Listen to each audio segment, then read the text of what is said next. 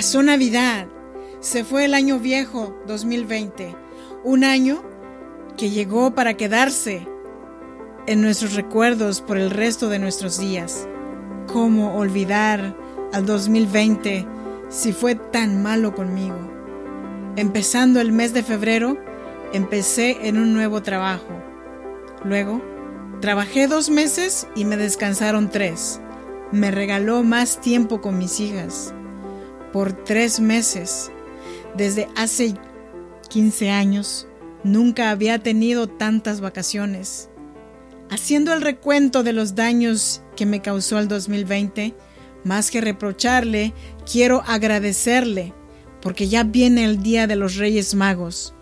Llegó el tiempo del champurrado y la deliciosa rosca de Reyes.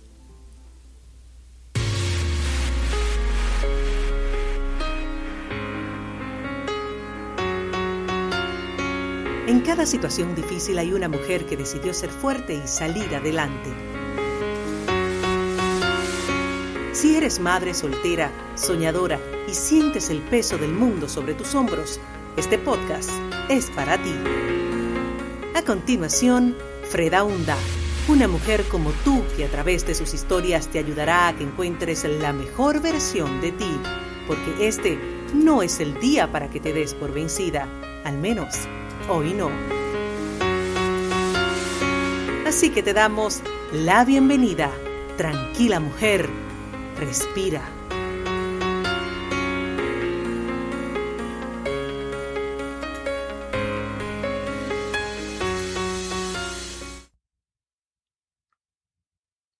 Hola, ¿qué tal? ¿Cómo estás? Bienvenida y bienvenido a este programa de podcast. Tranquila mujer, respira. Si no me conoces, yo soy Freda Hunda. Soy nacida en Oaxaca, México. Me da mucho gusto saludarte desde Sacramento, California. Hoy te traje un cuento, una historia muy bonita, por cierto, acerca de cómo, por nuestra avaricia, nos olvidamos de atesorar lo verdaderamente importante, el tesoro que ocuparemos en la otra vida. Pero antes que nada, déjame invitarte a que te unas a mi comunidad en WhatsApp, fredaunda.com barra comunidad o fredaunda.com en mi página oficial. También ya tenemos nuestro grupo en Facebook. Tranquila Mujer Respira con Freda Hunda.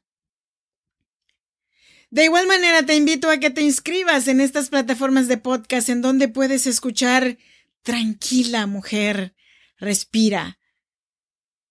Y estos son Evox, Spotify, Google Podcast y Apple Podcast. Y dicho esto, vámonos con el cuento.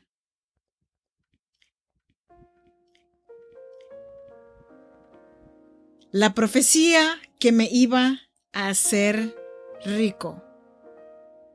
Hace muchos años, Orimón un pícaro y rico comerciante miró extraños signos en el cielo. Uno de sus sirvientes le informó de que seguramente se trataba de la profecía de los judíos, que anunciaba el nacimiento de su nuevo rey.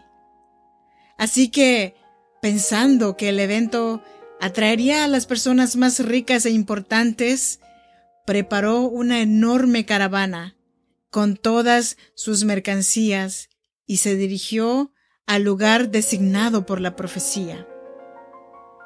Como esperaba, fue el primero en llegar y reservó todas las habitaciones de la posada para él mismo y sus sirvientes.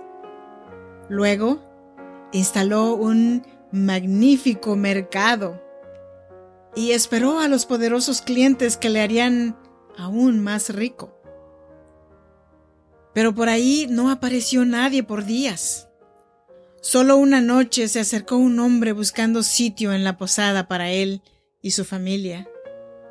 Tenía un aspecto tan pobre que Orimón pensó que su presencia ahuyentaría a gente importante. Así que se las arregló para que lo echaran del pueblo, sobornando al posadero para que lo enviara a un establo abandonado que estaba bastante lejos. La noche siguiente oyó cantar y vio luces a las afueras del pueblo, seguro de que sería alguien importante. Preparó un carro con sus más ricos productos y se fue a su encuentro. Pero llenó tanto el carro que, para cuando llegaron, ya solo quedaban unos pastores. La fiesta debió ser magnífica, porque hasta los pastores estaban borrachos y hablaban de ángeles y coros celestiales y de seguir celebrando cerca de allí. Aunque le insistieron para que fuese con ellos, él solo pensaba en vender su mercancía y marchó rápidamente para buscar al Señor que había celebrado tan lujosa fiesta. Pero tras pasar toda la noche buscando, regresó sin encontrarlo. Días después, viendo que su plan no había funcionado, decidió irse. Mientras hacía los preparativos, reconoció a aquel hombre al que había enviado al establo. Llegaba con su mujer y su hijo, y se acercó a la posada, pidiendo hablar con el rico comerciante que la ocupaba. Pero Orimón, avergonzado por lo que había hecho, mandó decir que no estaba. Y tras insistir un rato, el hombre desapareció con su familia. Y así volvió Orimón a su hogar, renegando de aquella estúpida profecía, sin saber que su obsesión por el dinero y la grandeza le habían hecho rechazar con insistencia nada menos que tres veces la invitación a participar en aquella Navidad que cambió al mundo entero. Como muchos seguimos haciendo cada año, tan preocupados por regalos y banquetes que somos incapaces de ver la verdadera Navidad que pasa constantemente a nuestro lado, que ya hemos tomado un significado distinto a lo que realmente es. Yo no soy nadie para romperle la ilusión a un pequeño cuando está feliz de que el niño Dios o los Reyes Magos le traerán el juguete que tanto desea. Pero yo empecé con mi pequeña, explicándole antes de abrir los regalos, dar gracias a nuestro Redentor, el hecho de venir a este mundo a salvarnos. Gracias por escucharme. Yo soy Freda Hunda. Espero que te haya enseñado algo este cuento tan bonito que a mí me encantó. Mis navidades de niña fueron bien diferentes. Yo sabía que llegaban los Reyes Magos, pero no para mí. La única luz que me encantaba quemar era la luz de Bengala, porque ningún otro juego o cohete pirotécnico había en mis navidades.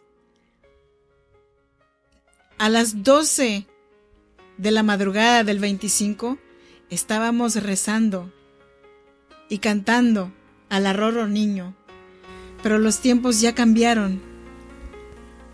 Entonces ahora tengo la responsabilidad muy grande con mis hijas de enseñarles el significado real de la Navidad.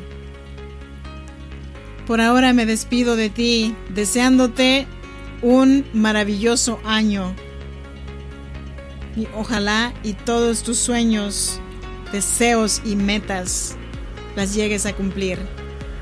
Hasta la próxima. Bye bye.